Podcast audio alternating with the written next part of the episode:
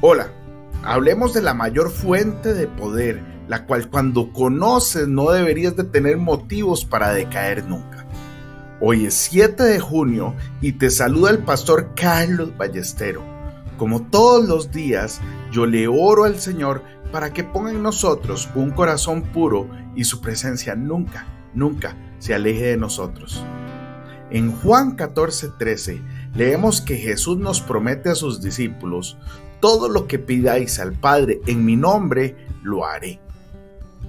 Estoy cumpliendo ese ministerio de intercesión desde lo más profundo de mi ser. En la intercesión no existe la tentación ni el peligro de volvernos necios o engreídos, pues se trata de un ministerio oculto, el cual produce fruto que glorifica al Padre.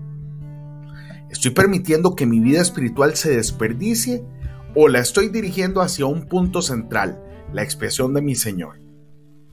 ¿Está Jesucristo dominando cada vez más todos los intereses de mi vida?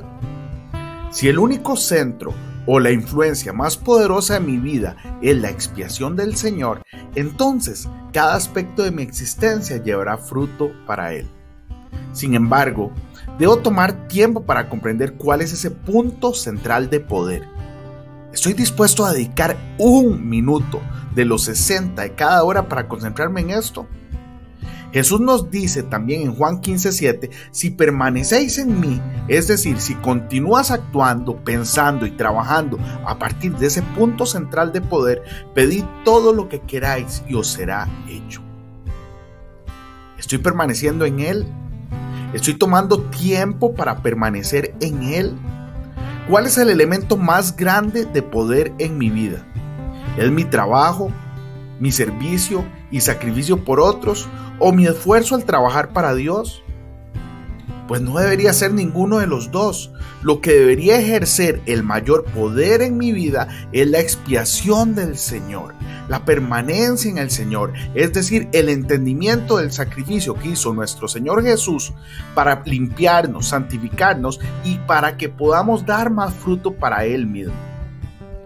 Aquello en lo que gastamos la mayor parte del tiempo no es lo que más nos moldea, sino que el factor más grande es el que ejerce más poder sobre nosotros. Debemos decidirnos a limitar nuestros deseos e intereses y enfocarlos en la expiación por la cruz de Cristo.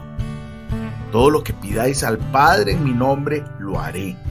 La voluntad de Dios es el discípulo que permanece en Jesús y las que parecen ser elecciones libres en realidad son los decretos de Dios ordenados de antemano.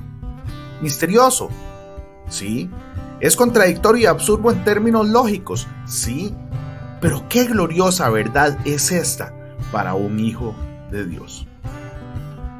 Pues bendigo tu vida en el nombre de nuestro Señor Jesucristo.